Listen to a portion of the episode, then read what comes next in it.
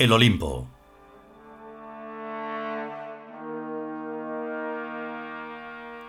Vigésimo tercer capítulo.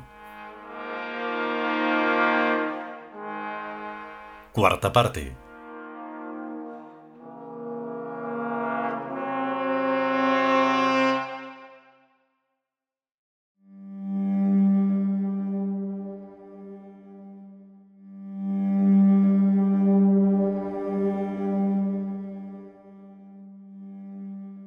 Eso es cierto, dice K.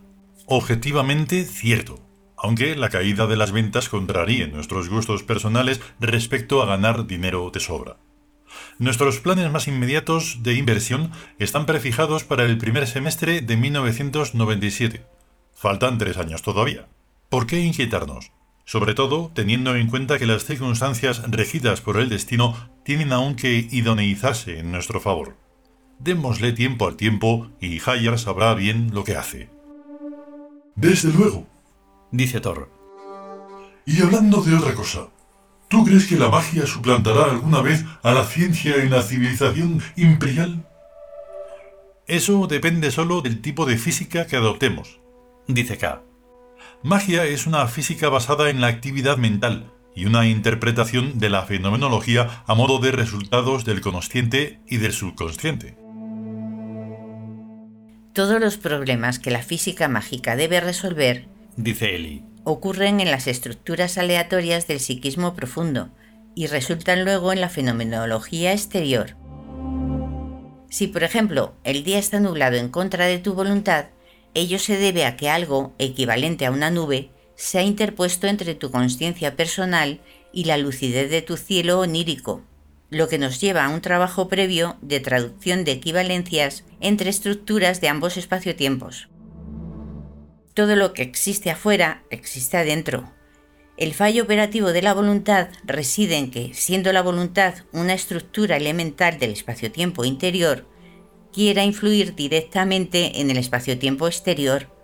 Lo lógico es que la actividad de la voluntad permanezca siempre dentro de su territorio espaciotemporal psicológico luminoso, sin degradarse por el empleo instrumental del cuerpo. Los deseos de la voluntad deben, pues, ser lanzados hacia el abismo psíquico, para que sea allí donde se hagan realidad.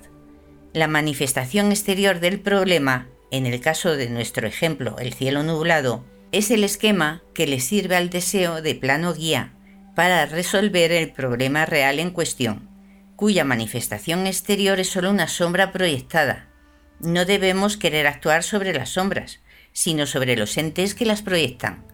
El trabajo, pues, no consiste en mover de lugar a las nubes físicas, sino en mover de lugar psíquico a la equivalencia opaca que está eclipsando a nuestra lucidez.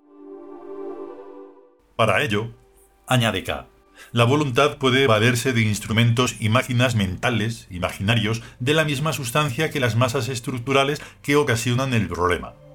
Las comprobaciones se hacen afuera, pero las acciones hay que hacerlas adentro. De ello resulta una artificialidad exterior, pero con funcionalidad interior. Unos amuletos para servir a la voluntad en sus funciones interiores de manifestación exterior. Un amuleto puede ser un fetiche, pero también una casa o un jardín o una ciudad o cualquier cosa física, usados como amuletos. Pero, en todo caso, de lo que se trata dice Eli. Es de provocar un cambio psíquico que tendrá su reflejo en un cambio fenomenológico. O lo que es lo mismo, dice K, de dar la supremacía a lo psíquico. En vez de a lo físico. Lo entiendo. Dice Thor.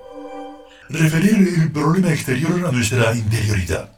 Lo cual nos lleva a darnos cuenta que nuestras almas están en un verdadero caos, o al menos en un orden aún muy deficiente, tras millones de años de no poner la atención en ello. Exactamente, dice K. Durante todo el tiempo que hemos sido seres humanos, no hemos cesado de poner nuestra atención en nuestros cuerpos y en todo lo que desde afuera pudiera afectarlos, y así olvidarnos el alma y su caótica vida interior en su universo psicológico. Ahora estamos en el grado de civilización imperial equivalente al momento prehistórico en que descubrimos el fuego, sin saber aún cómo y para qué utilizarlo. El imperio nos fascina con su sublime realidad y sus mágicos poderes, pero a efectos prácticos todo está todavía por hacer. y ni siquiera sabemos qué es lo que hay que hacer, salvo una muy vaga y general idea. Las religiones se han tomado esta tarea hacia lo interior rezando y meditando. Dice Eli. Y no es un mal camino. Probablemente hace muchos miles de años, cuando el comienzo de la humanidad es la época especial y especialmente iluminada desde el vector del extremo futuro, en la que mejor se ve a Birk y no en esta hondonada en que ahora nos hallamos. Y tal vez sean la oración y la meditación la clave de la acción interna que ahora estamos buscando y que entonces resultaba evidente para todos nosotros, tanto humanos como Tiuz, solo que interpretada diferentemente. La diferencia consiste en dirigirse hacia adentro o hacia afuera. Dice K. Las oraciones de las religiones humanas van dirigidas a unos supuestos dioses habitantes en las estrellas, o más allá.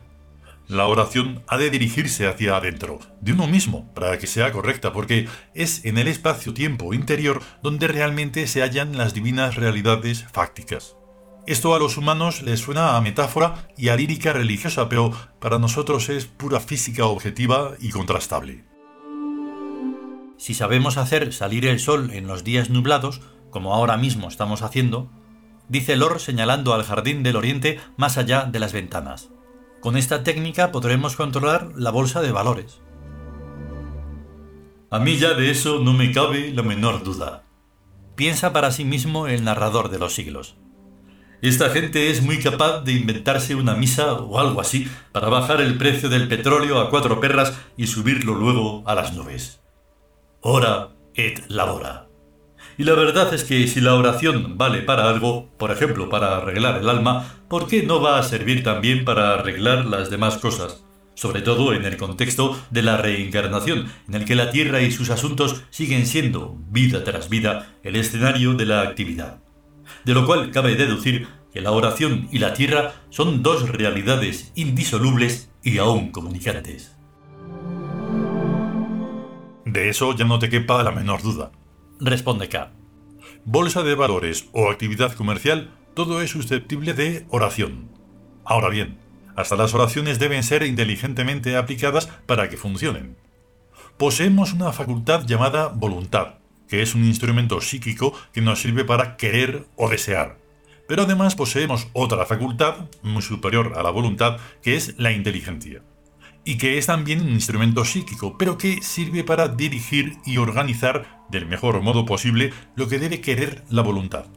Pues la voluntad entiende solo de lo que nos gusta, mientras que la inteligencia entiende de lo que nos conviene.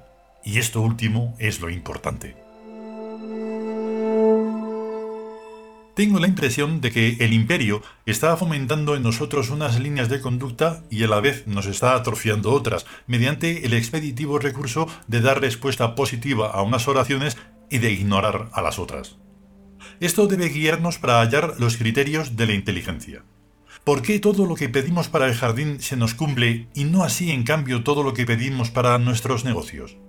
Nosotros no sabemos mucho acerca de lo que nos conviene, pero el imperio sí lo sabe, porque conoce el futuro de nuestras actividades industriales, comerciales y especulativas, y da la respuesta adecuada, a veces positiva, a veces negativa, a cada acto económico en que intervenimos y por los que oramos. El camino de los negocios, como los de la orografía, es un camino sinuoso, al que unas veces le conviene subir y otras veces le conviene bajar para adecuarse al terreno. A veces conviene ir en línea recta y a veces conviene más cambiar de rumbo. Perder o ganar menos es a veces mucho más rentable que ganar siempre o ganar mucho, porque el ingenio se agudiza mucho más en la adversidad que en la bonanza. Y el ingenio es lo que da pelas.